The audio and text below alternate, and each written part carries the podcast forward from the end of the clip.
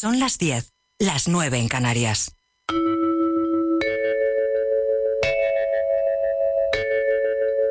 Radio Inter. Desde Madrid para el mundo. No hay nada a tu alrededor que no forme parte de ti. Contémplalo amorosamente y ve la luz del cielo en ello. En Radio Inter, Vida Armónica. Con Mónica Fraile.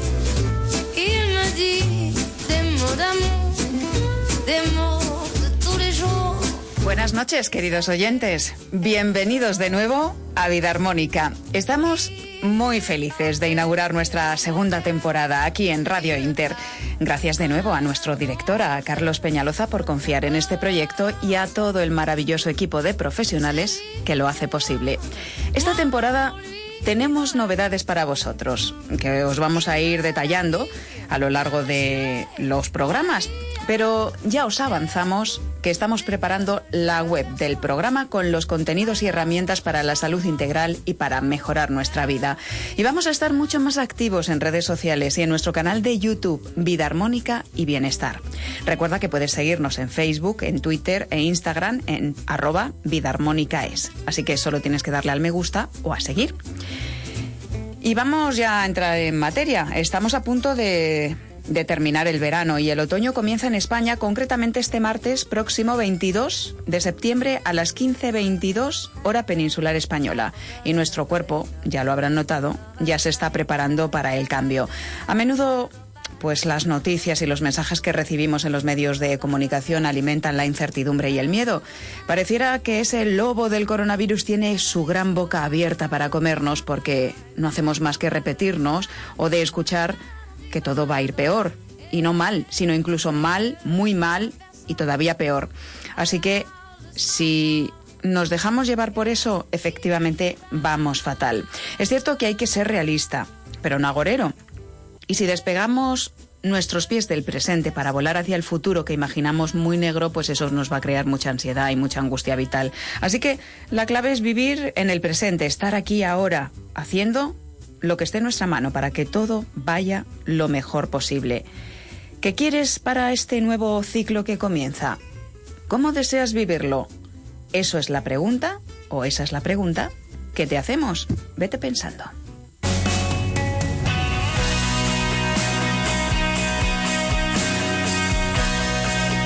En el programa de hoy contaremos con el doctor en psicología Javier Urra, padrino de Vida Armónica, con el que vamos a hablar de las claves psicológicas para aprender a fluir con el cambio, a convivir con esta realidad inestable y cambiante que nos deja cada día el coronavirus. Hablando de coronavirus, hoy tendremos una bella y esperanzadora historia de una recién estrenada familia que ha pasado por la experiencia más dura de su vida. Estará con nosotros Sofía y nos contará cómo están y cómo fue la experiencia de dar a luz intubada, enferma de COVID, a su hija Julia, que nació prematura con una cesárea de urgencia y además con su pareja también enfermo en casa. Además estrenaremos nuevo espacio para la meditación y no faltará la poesía ni tampoco nuestra sección de alimentación con Albert Ronald Morales, fundador de la frutoterapia, que hoy nos hablará de cómo fortalecer nuestro sistema inmunológico. Y todo esto lo hacemos hoy gracias al trabajo en la dirección técnica de Jesús Córdoba. En Radio Inter, Vida Armónica.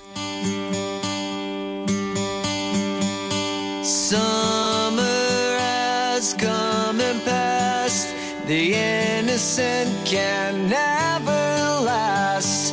Wake me up when September ends. Septiembre marca el inicio de un nuevo ciclo. Llega el otoño y es tiempo de cambios, de retomar rutinas, de iniciar cosas nuevas después del verano. Para muchos, el cambio es incluso más fuerte que el del año nuevo, pero este septiembre de 2020 es diferente al resto. Viene marcado por una incertidumbre profunda y reflejo de ello es la vuelta al cole, la más atípica, improvisada y también caótica que nos ha tocado vivir. Por no hablar de los ERTES, de la gente que está teletrabajando, de aquellos que han perdido el empleo.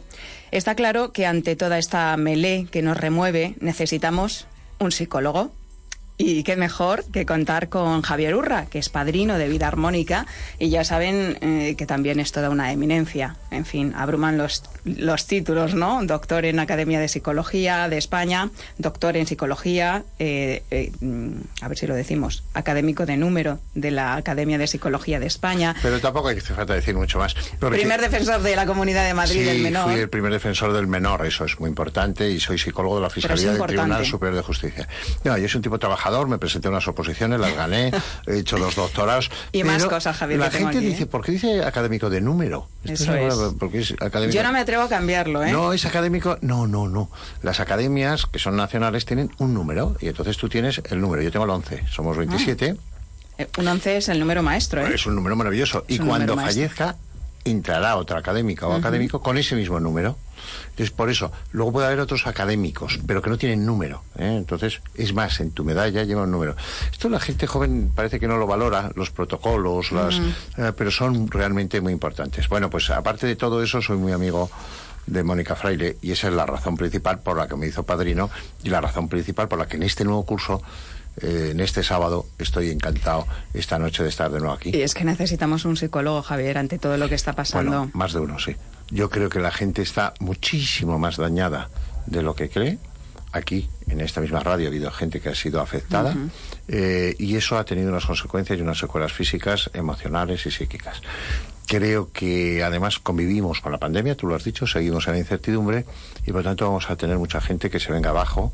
Eh, vamos a ver mucha violencia, esto hace tiempo que lo vengo avisando, en la conducción puede ser que veamos algún hurto, alguna sustracción en unos grandes almacenes o en una tienda de alimentos. Por lo tanto, nos va a cambiar en algo la vida. Yo creo que no somos conscientes hoy, al mediados de, septiembre, porque ha pasado el verano, pero en cuanto llegue un poco el invierno, cuando vayan cayendo, como decías tú, los ERTES, la economía, eh, eso afecta muchísimo al proceso psíquico, sin duda. ¿Cómo lo hemos hecho? Porque ahora mucha gente se arrepiente de haber hecho cosas que hizo. Yo creo que una vez hechas está bien reflexionar para no volver a repetir errores. Por ejemplo, mm, hablamos, yo lo comentaba con, grupos de periodistas, ¿por qué dimos tantas noticias positivas y por qué no incidimos más en, poner las imágenes de féretros? Yo creo que no era el momento, que cuando el cuerpo, en este caso, o tu intuición te, te, pide que hagas ciertas cosas es porque necesidad de equilibrio, ¿no? Eh, es tiempo de echar la vista atrás, pero sobre todo hacia adelante, ¿no? Bueno, yo creo que el ser humano psicohistoria. Tenemos un pasado que es el que nos conforma como personas con nuestro yo, que puede ser inmediato. Es el confinamiento, la pandemia, que llevamos seis meses, pero también el de nuestra infancia. Eh, haríamos mal en olvidar nuestra nostalgia, nuestro crecer, pero haríamos también un mal eh, quedándonos enganchados en lo que fue, lo que pudo ser, lo que Hay gente, por otro lado, que quiere extraer del hoy, de la hora, la vida como si exprimiera un limón. Bueno, hay que vivir, claro, el hoy. Y luego hay que mirar hacia el futuro, un futuro que ahora, en esa incertidumbre, eh, tampoco cabe mucho planificar, pero que tenemos que crear, aunque luego no se cumpla exactamente. yo escribí un artículo duro, duro que era porque hemos hecho una fiesta de una tragedia. Es decir, cuando yo fui al crematorio de mi madre, eh, a mí me dieron las 12 y 10 de hora para, para, que llegase el féretro, pero es que a las 12 llegó otro, y a las 12 y 20 otro. Eh, yo creo que ha sido un error, craso error, el no sacar las imágenes. Claro, es verdad que la sociedad estaba chocada, es verdad que estábamos confinados, es verdad que no podías entrar en el morbo, pero pedirle ahora a los jóvenes y a la sociedad que sea responsable cuando no tiene claro que la muerte es real, cuando no ha visto una tracotomía, cuando no ha visto a alguien que ha perdido a su pareja, a su mujer o a su hijo, eh, o a su padre, eh, que explique qué es lo que ha supuesto, es mucho pedir. Entonces, eh, las tú eres periodista, yo creo que las Torres Gemelas nos impactó y no lo olvidaremos mientras vivamos porque lo vimos. Vimos que colapsaron. Aquí no se ha visto nada. Quizá porque los políticos querían no cargar con mucha responsabilidad, quizá porque la ciudadanía es, ahuyenta la muerte. Y quizá por algo que no se dice que es muy terrorífico, porque han muerto mayores, mayoritariamente. Entonces la gente no lo termina de decir, pero en el fondo piensa y dice, bueno, se les ha cortado la vida.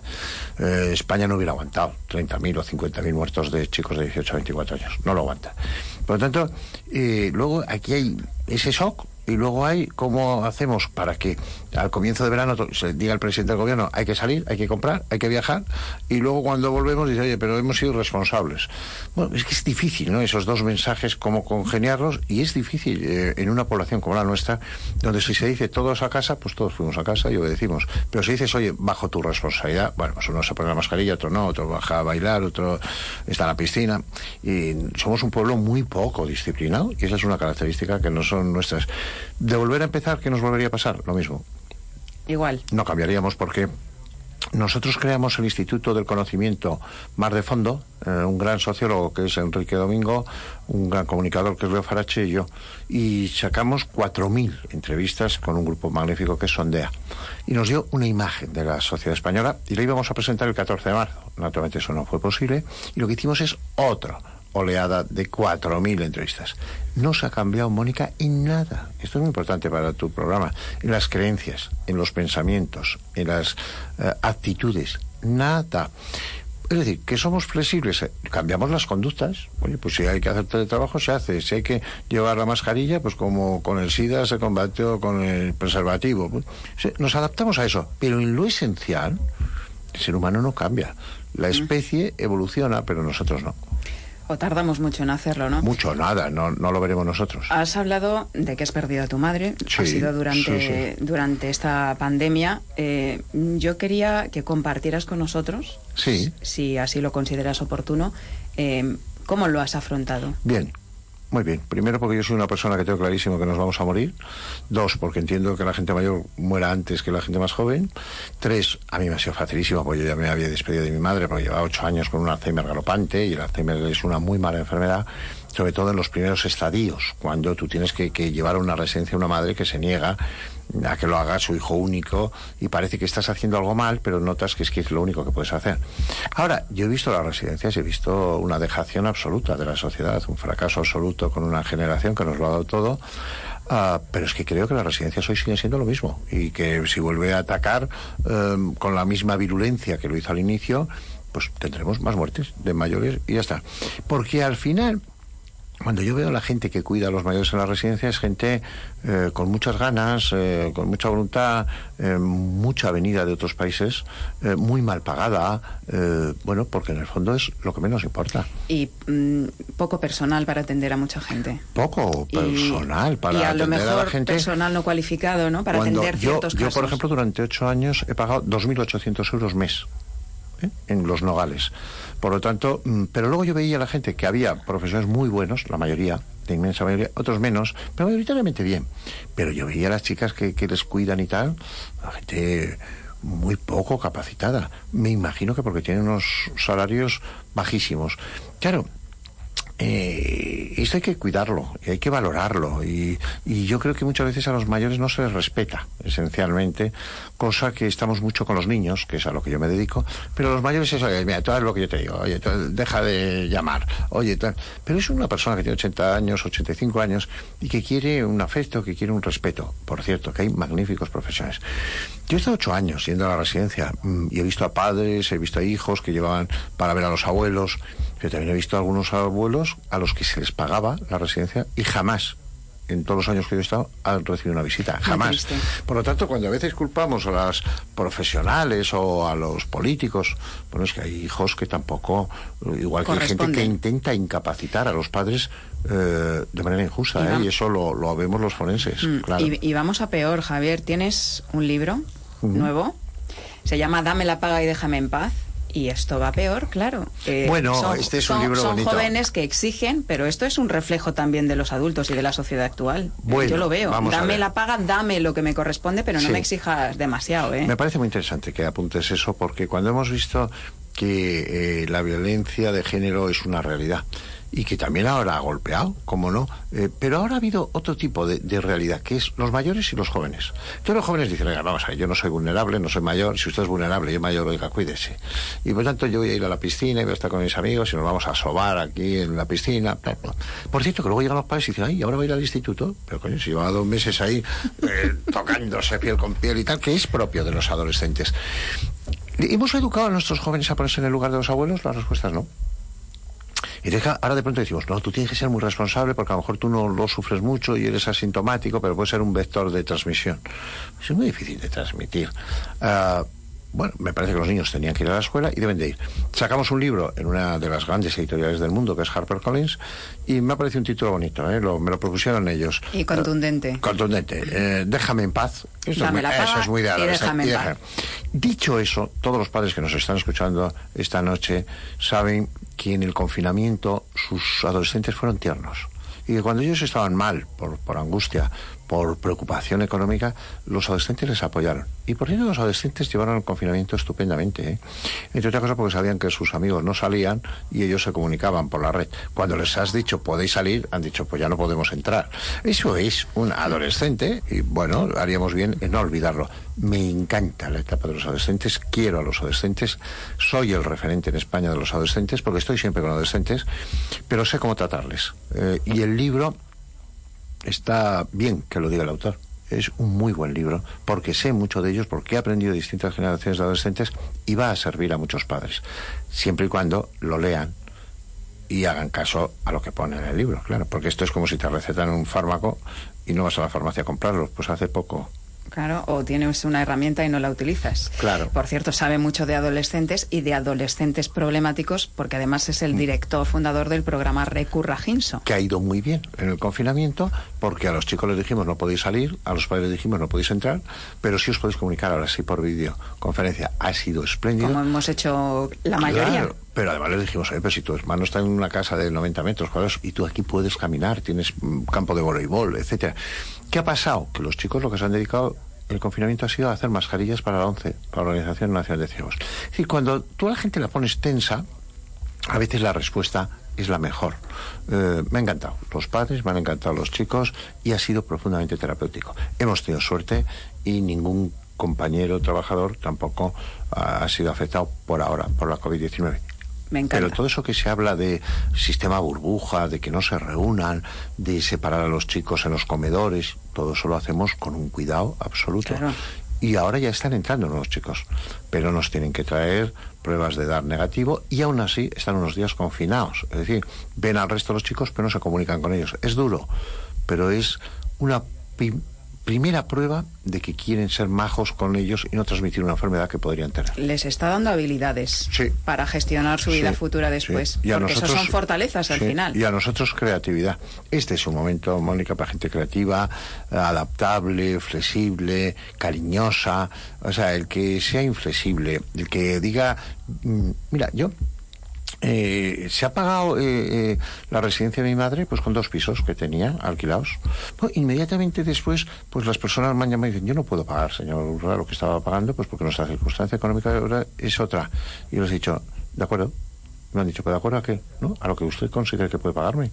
Entiendo que no me quiere engañar y usted entiende que yo sé que ha pagado religiosamente todos los meses, pues cobraré lo que pueda. Y en el centro que tenemos ha habido dos padres que me han dicho, no puedo. Uno de ellos, una persona que gana muchísimo dinero haciendo eventos de 3.000 personas aproximadamente, pero ahora no tiene ninguna cosa. Y le dije, bueno, ¿y dónde está el problema? Nosotros tendremos al niño... Ya, pero, pero es mm. que si no hacemos eso, esto si no, colapsará. Eso es arrimar el hombro. y no lo de los políticos, por cierto. Bueno, los políticos tienen el nivel que tienen, que en general es bajo, mucho más bajo que cuando yo llegué a ser defensor del menor en el año 96 Mm, en fin, yo no soy político, no lo voy a ser, pero me parece que tienen que hacer una gran labor. Pero cuando, vienen los problemas reales, pues se quedan con palabras vacías. Eh, porque, entre otras cosas, ¿hasta dónde decide hoy un político? ¿Hasta dónde decide el Estado? ¿Hasta dónde deciden las grandes empresas, las multinacionales? ¿Hasta dónde...? Bueno, entonces tendremos, pero tendremos que hacerlo todos y decir, oye, pues si tenemos que bajarnos el sueldo todos un 20% y evitamos que salga gente al paro, pues hagámoslo. Esto es importante, pero la gente tiene que ser ética y no decir, oye, tengo una baja, y bueno, como me he hecho daño, pues a ver si largo la baja un mes. Pero bueno, ¿por qué? Si usted puede trabajar, hágalo. Por lo tanto, me parece que la ética es esencial. Y esto que llamamos picaresca en España a veces es delincuencia. Ética y responsabilidad individual. Eh, por cierto, tenemos aquí el libro que publicaste en plena pandemia, Afrontamiento psicológico, momentos de crisis ante pandemias y otras situaciones, que, salió en PDF y ahora hace... Está dedicado a Mónica Freire. Sí, este sí. De la editorial este sí, aquí lo veis. Es, un, es un libro, sí, escrito mm, se, ha ido publicando en los distintos periódicos, pues algunos que son muy cariñosos para mí, como la No Alcarria o como El Día de Navarra, pero también en, yo qué sé. Lo que se puede descargar todavía en PDF en la editorial Sentir. Claro, pero luego ha quedado un libro que puede ayudar que es un poco lo que yo quiero, porque además ahí es el psicólogo también estudiado como señor que también está confinado, que también tiene sus situaciones. Evidente. Y que, tiene sus dificultades, no miedos. No, los psicólogos no, ¿eh? vivís al margen de, este mundo y, pasáis por lo que el resto de gente. Yo no lo sé, en mi, caso. Yo, creo que tú no. Yo no tengo miedo, por ejemplo. Esto es importante. No. Pero eso es otra cuestión. Claro, yo no tengo miedo a la muerte y a partir de ahí, ¿a qué voy a tener miedo? Claro, pero pues esa es otra cuestión. Claro, porque está muy bien preparado. Claro, pero... pero, para afrontar eso. Pero si es que nos va a llegar. ¿Para qué voy a tener miedo a proponer...? Esa sería la clave fundamental. Cuando llegue, llegará. Pero esto, mira, yo voy a lo mejor un día en un avión y se mueve el avión. Y entonces la señorita que está al lado dice, uy, ¿cómo se mueve? ¿Qué hacemos? Digo yo, nada. Pues si es que hay un piloto. Creo que el piloto querrá aterrizar bien. ¿Y qué puedes hacer tú en ese momento? pues nada, confiar. seguir leyendo o, decir, aquí se acabó. sonreírle a la señorita. o como le dije una vez a una señorita, dice, bueno, pues cójame aquí en el brazo. Oye, me empezó a apretar, por poco me deja las uñas. Bueno, ¿qué quieres que te diga? Es decir, si está en tu mano hacerlo, hazlo. Pero si no está, joder, pues también, oye, mm, bueno, porque a veces el azar, otras situaciones nos golpean y queremos ahora esta psicología positiva de tú puedes, con liderazgo, con vocación, con fuerza. Bueno, o no puedes. Y asumes que no puedes. Claro, y si mañana llega una noticia terrible y me ha pasado algo terrible a toda mi familia en un accidente, pues me hundiré. ¿Qué puedo hacer antes? Pues hundirme. ¿Qué puedo tener antes? Una fortaleza anterior para decir, bueno, si eso es así, ¿tendré alguna agarradera existencial en la vida? Pues ese es un tema. Ahora vamos a ver mucho más suicidios. Mm pero vamos a ver muchos más suicidios, pero no se dude, por fracasos económicos, por, bueno, ¿qué podemos hacer? Pues que la gente no se deprima, que veamos a profesionales y veamos la posibilidad de que eh, pues haya a veces antidepresivos y luego terapias. Bueno, tendremos que apoyar en todos en la red, porque la vida es lo mejor y porque de esta crisis antes o después saldremos. Por cierto, me imagino que saldremos de esta para entrar en otra. Ya aviso. Por eso es fundamental prepararse y, muy bien es, más, el libro de afrontamiento psicológico en momentos de crisis es... Yo tengo aquí el decálogo con consejos, ¿eh? Pues para, sobrellevar la cuarentena. Para toda una vida, porque la crisis también puede ser personal. Puede eh, vamos a hacer un repaso así rápido. No podemos vivir en estado de alerta permanente, decías. Eh, autocuidado importante. ayudar a los demás. Bueno, eso lo dices tú en tu programa. Mantener los afectos y los contactos. cultivar el sentido del humor. No, no puede ser uno solo. Eh, hoy leía en un museo una frase y he salido a caminar por la mañana y decía, mi yo es otro tú. Exacta, exacta. Me ha gustado mucho. Sí, sí, mi yo es otro tú. Sí. Buscar y hacer cosas que te hagan disfrutar. Importantísimo. disfrutar del tiempo que ahora tenemos. Pero escucha, si es que además cortar una cebolla para una ensalada puede ser que lloras con la cebolla o te diviertes porque estás llorando con la cebolla. Es decir, ¿eso es importante? Pues sí, ¿cómo no? Ah, y la última, relativizar las incomodidades. Claro, claro, porque le damos mucha importancia a pequeñas cosas. O los miedos. No echar la vista demasiado adelante, ¿no? No no, abrumarnos con miedos de lo que pueda pasar, ¿no? De lo peor que pueda pasar. Y ahí, entrando en contradicción con lo que te he dicho, y hablo a la periodista, eh, sin embargo, sin haber visto la realidad de la muerte y del confinamiento, a los ancianos los tenemos acojonados. El término eh, correcto es acojonados. Tienen un pánico, tienen un miedo, tienen... Y es que eso no es vivir. Eh, yo tengo un pueblo donde voy siempre que es Alcolea del Pinar y vecinas mías que son muy mayores, que son hiper religiosas, no van a misa. Porque, porque tienen pánico, porque tienen miedo. Entonces, claro, tenemos que quitarles el miedo porque, señora, si tiene usted 87 años, ¿cuántos años le quedan de vida?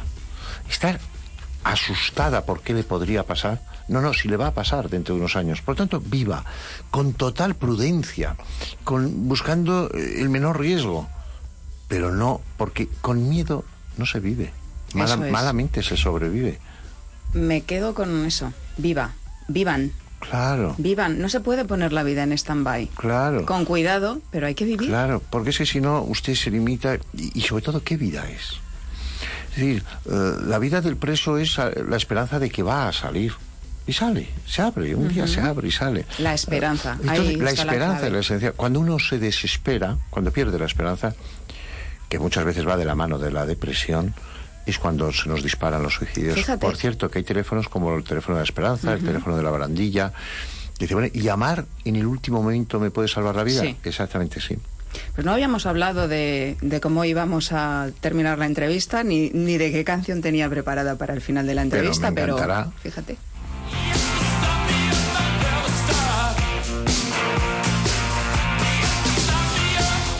Más alto. Los Rolling, claro, Star Me Up.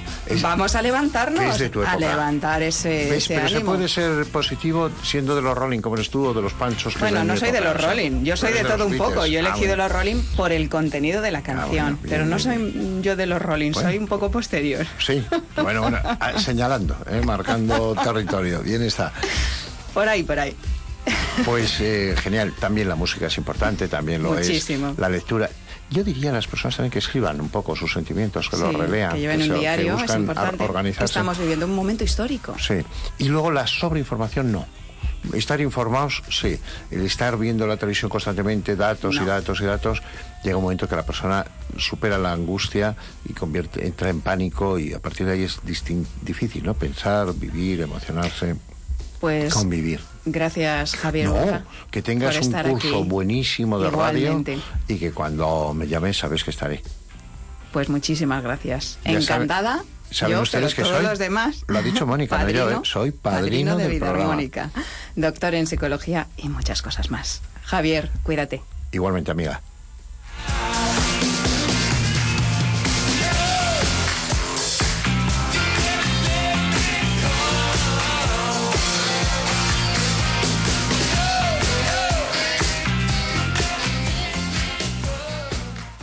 Que tu vida sea plena, porque vivir no es simplemente estar vivo. Vida armónica. Estás escuchando Vida Armónica con Mónica Fraile. I just met you. Seems like yesterday. You opened up your eyes and I recognized your face.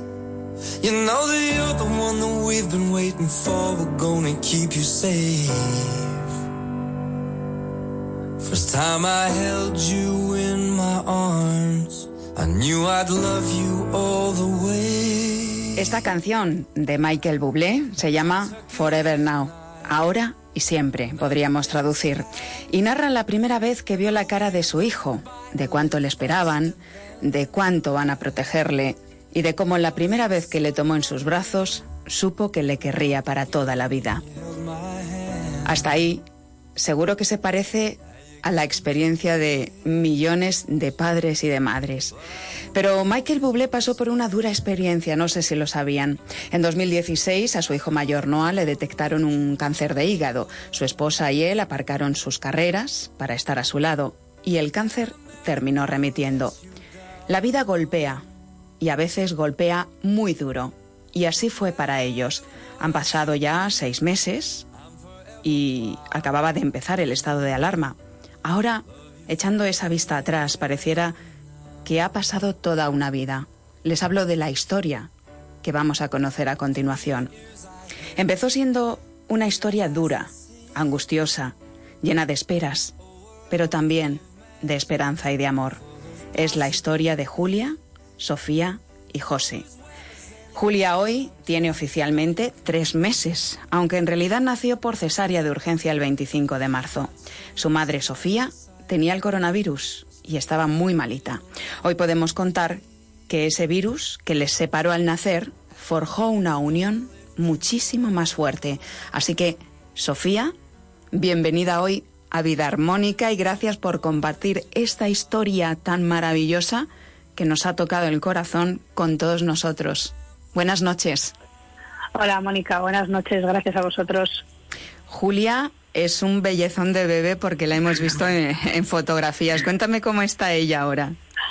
Pues nada, ella está estupenda. Efectivamente, justo hoy hace lo que se llama en el mundo los prematuros tres meses corregidos.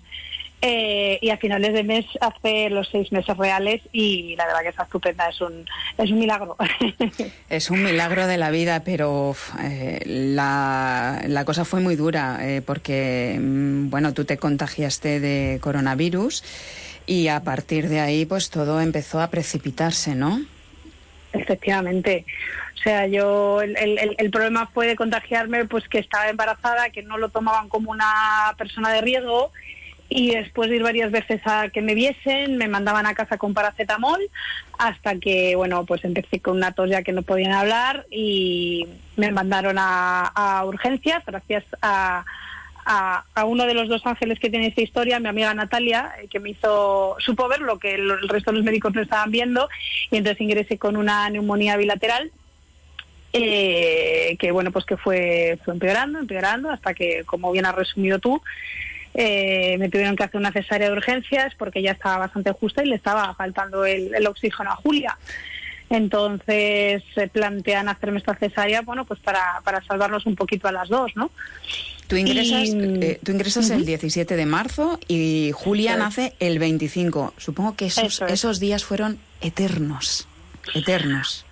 Fueron muy duros porque, bueno, estás en una habitación sola, aislada, eh, afortunadamente tenía un teléfono eh, y estaba en contacto constante con mi pareja, que él mientras tanto estaba en casa, aislado, con coronavirus también, mm. y, con mis familiares. Pero bueno, los únicos contactos físicos eran las enfermeras, eh, mm. enfermeros del Hospital 12 de Octubre, que entraban tres veces al día a darme la medicación y que que bueno, por lo menos podías charlar un poco, que los ataques de ansiedad te daban la mano, se ponían un traje de pi y entraban a darte la mano y bueno, la verdad que sí que fue un poquito angustioso porque no sabías ni lo que te iba a pasar a ti ni lo que le iba a pasar a tu bebé, claro. Claro, ¿y cómo fue el parto? ¿Qué recuerdas tú del parto? Porque, mm, claro, al ser una cesárea de urgencia y además en unas circunstancias muy especiales, pues no es seguramente el parto que te habías imaginado ni mucho menos.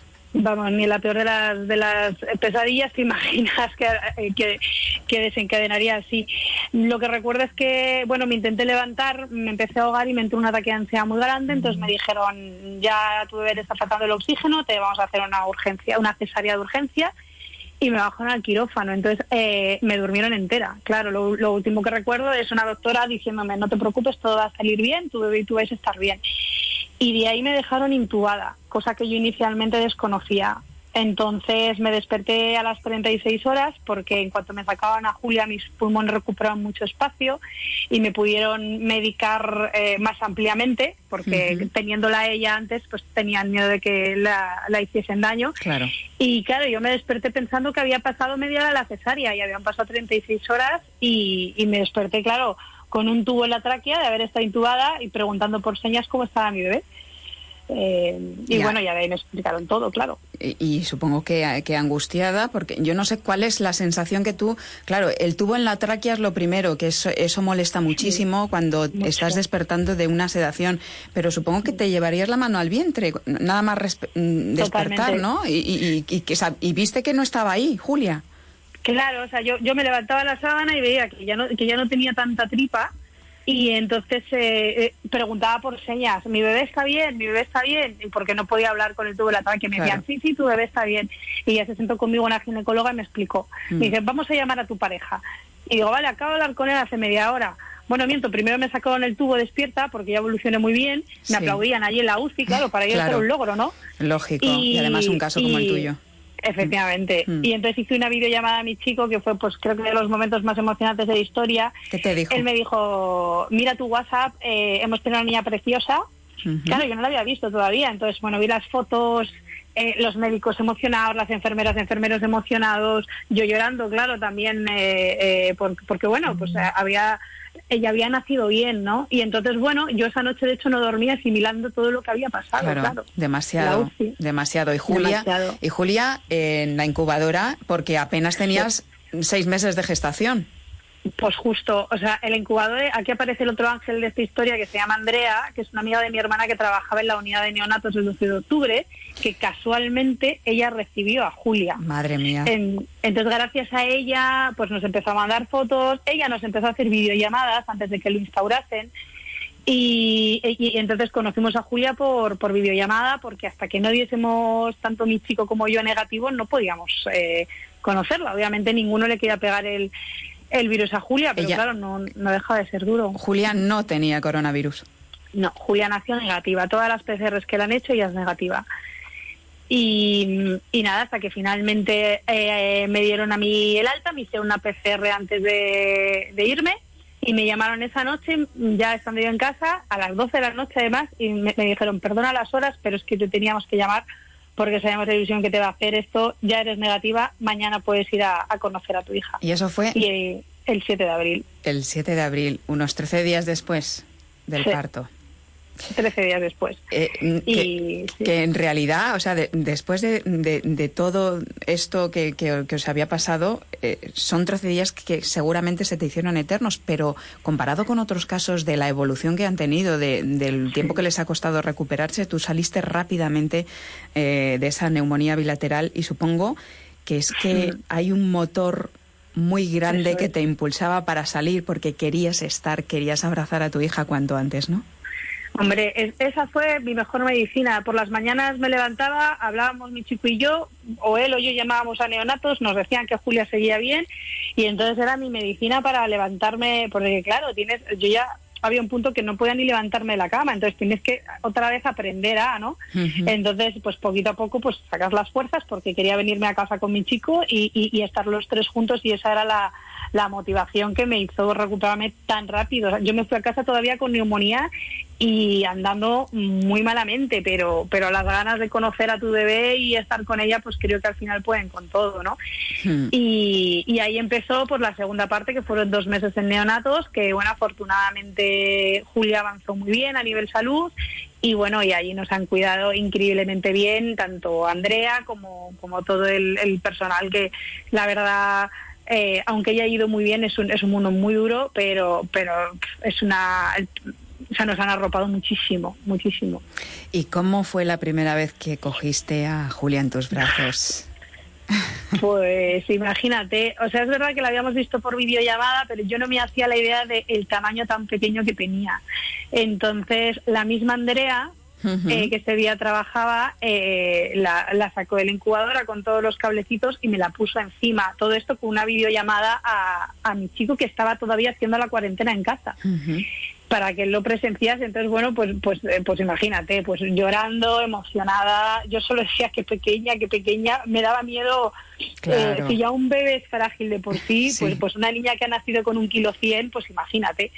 Pero, pero fue increíble porque además enseguida me la puse en el pecho, se calmó y, y se quedó dormidita durante todo el rato que estuve ahí. Y, así empezó nuestra experiencia en neonatos, que básicamente era ir a hacer, la piel con piel, que es, es, muy muy bueno al parecer para, para, los el, prematuros. Para que el niño eh, avance ¿no? y se, y se recupere. Ahora, ¿cómo está Julia? ¿Come bien? ¿Duerme bien? Pues mira, nos come demasiado y duerme, pues nos está durmiendo ocho horas seguidas. O sea, eso es una bendición. Bueno, bueno. Hombre, no son nuestras ocho horas, pero vamos, la verdad que, que, que, muy bien, no nos podemos quejar. Es una niña muy rica, está además creciendo muy espabilada y, y, pues cada, día que pasa creo que, crece el amor. Dices, ¿no la puedo creer más? Pues sí, sí pues. Sí, cada día y cada minuto seguramente la puedes querer más. O sea que es una niña buenísima y además es una niña con mucha luz, porque mucha gente yo me incluyo, yo conocí tu caso en, aquellos momentos y rezamos, pedimos por Julia y por vosotros, así que no estabais solos. Había ángeles que, que, concretos, nos has hablado de dos en concreto, pero había, había otros muchos más, por ahí eh, como revoloteando en, vuestra historia, ¿no? Y a mí me parece eh, que hay mucha luz ¿no? en, vuestra historia y, bueno, en general hay mucha luz en muchas historias, pero siendo Julia una bebé que nació con, con seis meses de vida y en esta situación tan excepcional, pues nos toca, desde luego, el corazón y nos lo deja lleno de esperanza. Sofía, supongo eh, que esto es con lo que os habéis quedado después de esta experiencia. ¿Qué mm, compartirías con, con la gente que tiene miedo, que está llena de incógnitas, de incertidumbre, de ansiedades en este momento? ¿Qué les dirías después de pasar por todo esto? Hombre, yo creo que tal y como está la cosa ahora, eh, lo tienen a nivel sanitario, a nivel médico, lo tienen un poquito más controlado, porque eh, al principio te daban medicación sin saber, a ver si esto hace efecto, si no. Y una, conclusión muy importante es que tenemos una sanidad en España brutal, increíble. Eh, no solo a nivel médico, sino a, a nivel humano.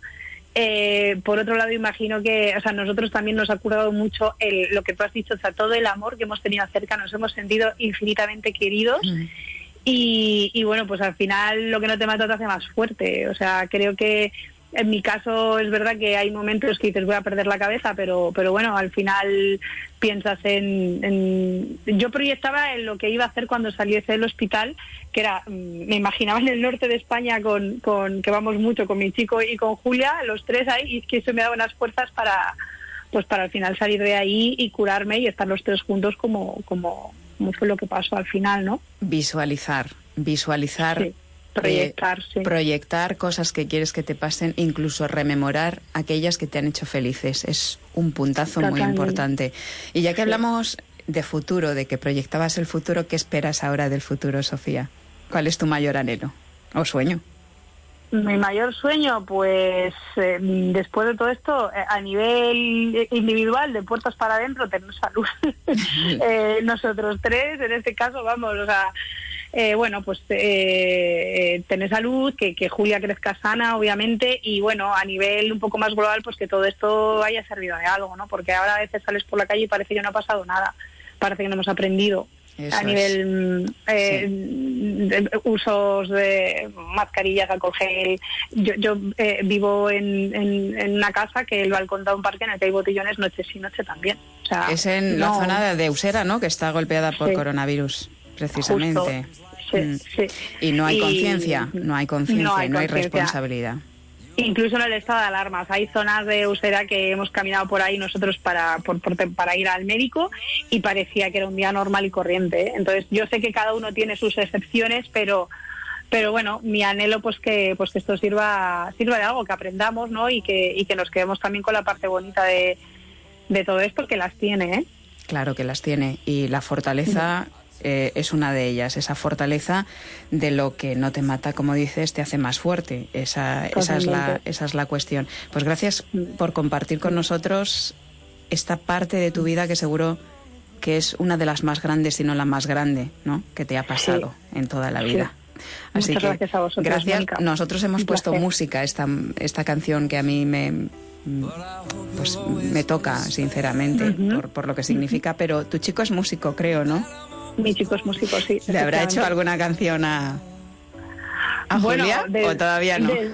desde, que, desde que ha nacido ella ha vuelto a coger la guitarra, él, toca percusión y no para de, sacar canciones a la ah. guitarra, cantárselas y Julia le mira anonadada. Pues mm. otro día vemos si podemos hacer un unplug. Claro que sí, cuando queráis. Sofía Siberoni, madre de Julia y, bueno, pareja de, de, José, al que también le mandamos desde aquí un abrazo muy fuerte. Que seáis tremendamente felices y que esa felicidad esté regada de abundancia y de mucha salud. Un abrazo enorme. Gracias, Mónica. Otro para vosotros.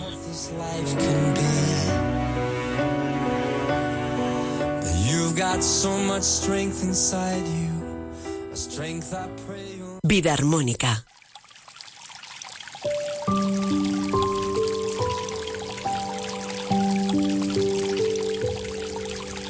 Hoy, para nuestro espacio de poesía, hemos elegido a Antonio Machado, que nos deja una bella fotografía de palabras, un instante, un momento de otoño. Se llama Verdes Jardinillos y se publicó en 1907 en Soledades, Galerías y otros poemas. El agua los colores otoñales, una linda muchacha. Podría ser hoy.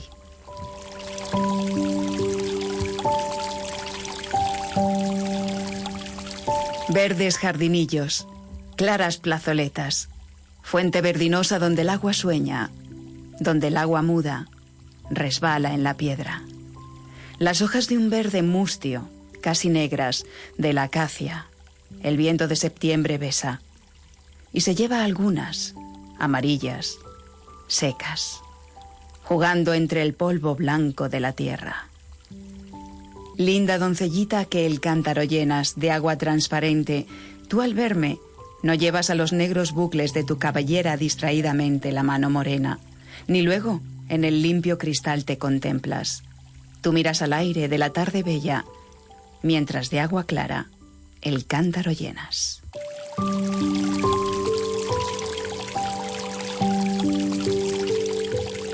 Estás escuchando Vida Armónica con Mónica Fraile. Vida Armónica, un programa para la salud y el bienestar integral en Radio Inter, todos los sábados a las 10 de la noche. Ya lo saben, estamos en medio de una pandemia mundial y los contagios no dejan de subir aquí en España y también en el mundo. Este verano, la apertura de fronteras y la movilidad entre provincias, las reuniones sociales, las comidas que se han celebrado, esas fiestas suspendidas con reuniones masivas, la imprudencia de algunos en los botellones, saliendo a la calle, a las piscinas, a comprar, aun sabiendo que tenían coronavirus, que eso está pasando, ha creado, entre otras cosas, el caldo de cultivo para una segunda oleada de COVID que ya tiene al límite a la atención primaria y está subiendo también la presión en los hospitales. Hay cosas, sin embargo, que podemos hacer, que están en nuestras manos. Lo primero de todo es ser responsables, velar por nosotros, pero también por los otros. Y en ese cuidado hacia nosotros mismos podemos fortalecer nuestro sistema inmunológico. Por ejemplo, llevando una dieta saludable. Recordamos que el 80% del sistema inmunológico está en el intestino, de ahí la gran importancia de una buena nutrición. Así que Albert Ronald Morales, experto en alimentación sana y consciente, fundador de la frutoterapia, bienvenido de nuevo a esta nueva temporada de Vida Armónica. Un placer. Gracias, Mónica. Pues muchísimas gracias por eh, eh, invitarnos a esta nueva temporada contigo y con toda la audiencia que a esta hora nos escuchan. Eh, bueno, vamos a tratar de hacer un trabajo porque esta, esta temporada eh, tenemos que trabajar en medio de esta pandemia y tenemos que ayudar a todos los que eh, nos quieran escuchar y quieran practicar lo que nosotros vamos a enseñarles. Bueno, lo primero que hay que decir, Mónica, es que ciertamente el otoño apareció, ya el cambio de clima se ha dado, ya empezaron las lluvias, las temperaturas han bajado y empieza a quien sorprenda este cambio de temperaturas con el sistema inmunitario deprimido, hmm. pues vamos a tener un problema bastante serio. Es decir, que no solamente vamos a tener el problema del, del, del, del, coronavirus, sino también vamos a tener la epidemia de, de la gripe y, obviamente los resfriados, los catarros. Hmm. Y lo más increíble es que eh, se pueden confundir los síntomas, se pueden confundir un poco entre, entre todo esto que hemos hablado. Por lo tanto, tenemos que, como tú bien lo decías, fortalecer el sistema inmunitario. Tenemos que que los linfocitos, que son los, eh, los soldados, como para llamarlos y hacer un símil, que son los que vigilan que no entre ningún bicho, ningún, eh, eh, ningún germen, ninguna bacteria, ningún virus, ningún hongo, a nuestro cuerpo, pues estén fortalecidos, porque en la medida que los linfocitos estén preparados a tu cuerpo, no va a entrar nada, ni bacterias, como decíamos, ni virus, ni nada de esto. Y eso lo vamos a hacer a través de la salud y sobre todo de la salud en integral, es decir, el ejercicio, que hay que hacer ejercicio, el aire, hay que salir a caminar y por supuesto, eh, la, salud emocional, que hay que utilizarla, hay que manejarla, y desde luego, lo más importante, la alimentación sana para tener una buena salud. Efectivamente, o sea, dentro de, todo lo que has dicho, evidentemente, eh, pues está clarísimo. Eh, no tenemos que estresarnos de más, no tenemos que alimentar las preocupaciones, pero ¿qué podemos incluir en nuestra dieta para subir esas defensas? Evidentemente, cosas con vitamina C, alimentos con vitamina C, Albert, entre otras cosas, ¿no? Sí, es importante. Eh, bueno, hay dos vitaminas que son importantísimas para el sistema inmunitario. Eh, ya sabemos que la vitamina, la vitamina D es una vitamina que tenemos todos deficiencia, a pesar de que venimos del verano, eh, el uso de las cremas, excesivas cremas, cuando nos ponemos eh, al sol, eh, luego estar debajo del techo y luego pues la ropita que llevamos no nos deja que el cuerpo, nuestro organismo transforme esa vitamina, esa vitamina D y eh, hay que conseguir, hay que conseguir a través de los alimentos o de complementos que hay que tomarlos. Luego la vitamina C que es absolutamente importante y vamos a hablar de, de lo que tiene vitamina C que lo podemos tomar y que tenemos acceso para tenerlo en la alimentación. Yo ya tengo la, el boli aquí apuntado, Albert. Bueno, lo primero que tenemos que echar mano es de los higos que, eh, que Mm, hay campaña. Y además para la mujer, ¿no? Y, Eh, y están bien. buenísimos además y baratitos. Bien. Luego eh, tenemos la, eh, la granada que empieza también a aparecer, Ajá. que es una maravilla de fruta. Y ya, ya vemos que empieza a aparecer las naranjas, las mandarinas, que tienen vitamina C. Y eh, no sé de dónde están trayendo el kiwi, pero he visto ya kiwi. Y acuerden que el kiwi es una fruta que tiene eh, la que más tiene vitamina vitamina C. Y luego la guayaba que se está sem- que se sembró y ya hay cosecha en este momento en la charquía allí en Málaga. Mm. Pues ya he visto guayaba eh, cultivada en, en- en España eh, eh, muy buena a muy buen precio, así es que eh, eso va a ser una maravilla. Ahora les doy las cifras para que no se les olvide esto esto que es tan importante. La guayaba tiene 350 miligramos por cada 100 gramos. El kiwi tiene 227 miligramos por cada 100 gramos. Luego tenemos las fresas que tienen, bueno, esa no hay, cosecha, pero dentro de poco va a haber. Eh, esa tiene entre 85 y 150. Luego tenemos los cítricos que tienen entre 50 y 60 miligramos. Y luego verduras. Fíjense que 100 gramos de perejil tienen 130 miligramos de vitamina C y la gente no lo sabe. Y hay que comer perejil, y hay perejil además. Y, y- y se le puede poner a todo, a ensaladas, a potajes, en fin, todo lo que ustedes quieran, pónganle perejil. Y fresco, mejor, Y, ¿no? y, y fresco, que lo tenemos fresquito. No necesitan el, el que ya está deshidratado porque, porque está saliendo y además uno va donde el frutero y le regala un manojito. Así es que ¿Y, el, y el porque perejil. ¿Y porque cocinado, Albert, pierde vitamina C?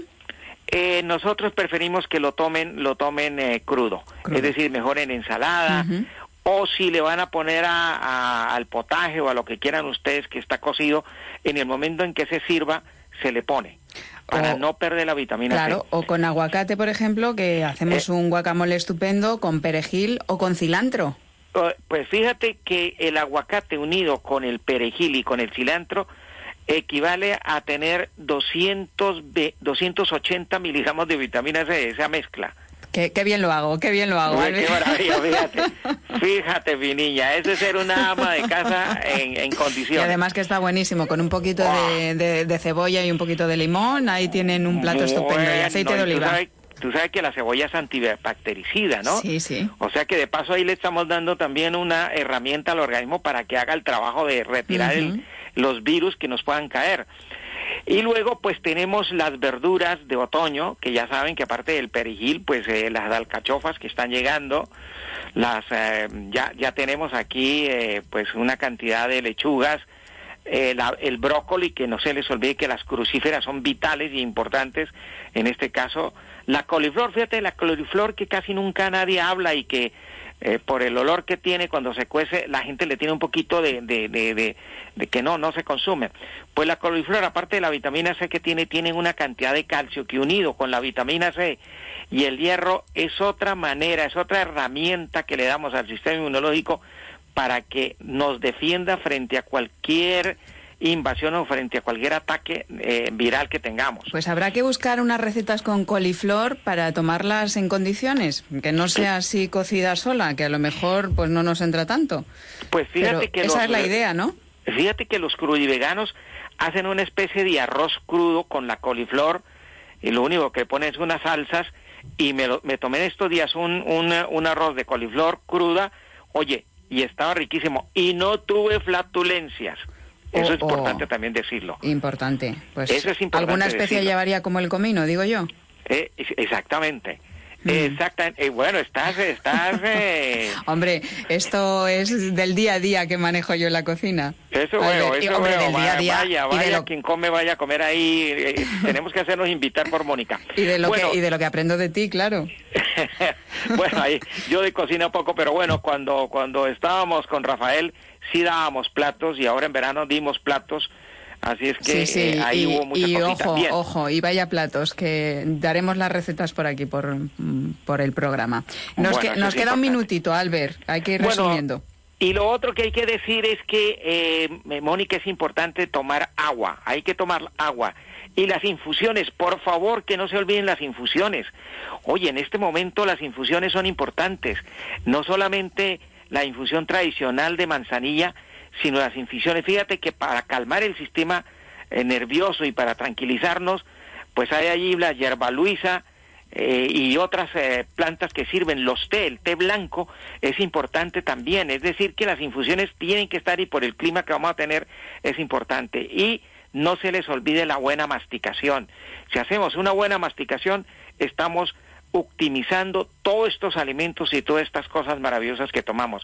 Y no se les olvide los complementos. Mónica, tenemos un, un tratamiento que es muy barato, que sacamos para ahora, para ahora, la gente que nos quiera llamar a pedir este tratamiento para subir el sistema inmunitario de una manera tremenda para inmunizarnos frente a todo esto que está pasando, pues que nos llame y nosotros le enviamos hasta la puerta de su casa. Que lleva, por ejemplo, rápidamente, Albert, por ejemplo, lleva. son, eh, hay un, hay un, un, un paquete de cuatro productos que lleva un producto que es antiviral, que, ataca los virus, es decir, luego lleva un producto que ayuda a mejorar, un jarabe que ayuda a mejorar todo lo que tiene que ver con la garganta, con los el flujo nasal, y un producto que ayuda a fortalecer el sistema inmunitario de tal manera que ahí es como si se pusiera uno una coraza contra los virus. Y hay el sencillito, que son tres productos que trae un spray para la garganta, el jarabe y el que sube el sistema inmunitario. Y, todos tienen un precio eh, así muy económico como para que todos los bolsillos puedan eh, apuntarse y tomarlo. Llamamos al teléfono, Albert. 91 6 19 54 14 y se los enviamos hasta la puerta de su casa. Lo repetimos, 91 6 19 54 14. Pues ya mismo estoy llamándote dentro de un ratito, Albert, para pedírtelo que... Pues, como siempre, un placer. Muchas gracias por todos estos consejos y nos pondremos manos a la obra para fortalecer ese sistema inmunológico todavía más, porque yo ya estoy en ello. Un beso grande. Un abrazo y hasta la próxima semana. Hasta la próxima.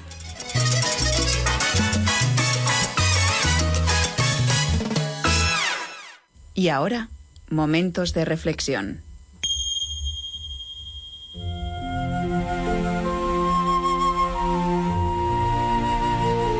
En la época de incertidumbre que vivimos, más que nunca es necesario que aprendamos a fluir y a confiar en que todo lo que sucede es para nuestro bien. Dejemos de ver el cambio como una amenaza y seamos como ese aventurero que inicia un viaje convirtiendo los desafíos en oportunidades. Una meditación relacionada con esto podréis seguirla en nuestras redes sociales, soltar y fluir.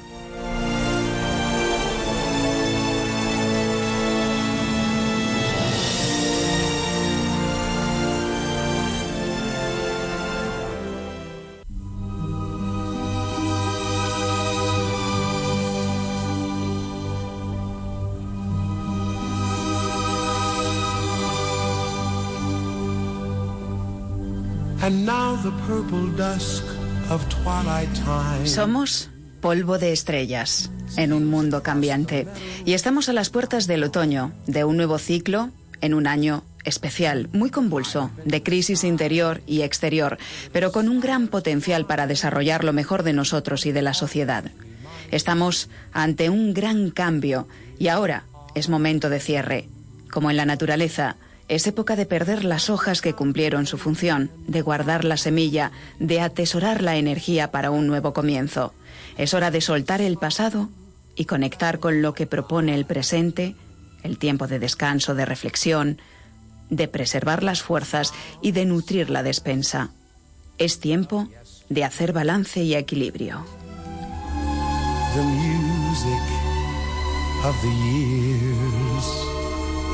Suceda lo que suceda ahí fuera, siempre puedes poner armonía para equilibrar la balanza. Ilumínate, mejora tu vida e ilumina el mundo. Gracias por elegirnos. Un abrazo muy grande con nuestros mejores deseos para ti en este nuevo ciclo. Feliz vida y feliz otoño.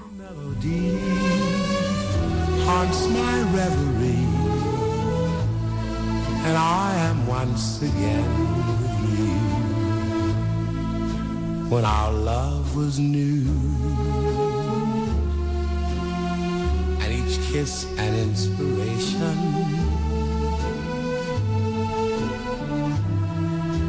But that was long ago. Now my consolation. Radio Inter, la radio que te escucha.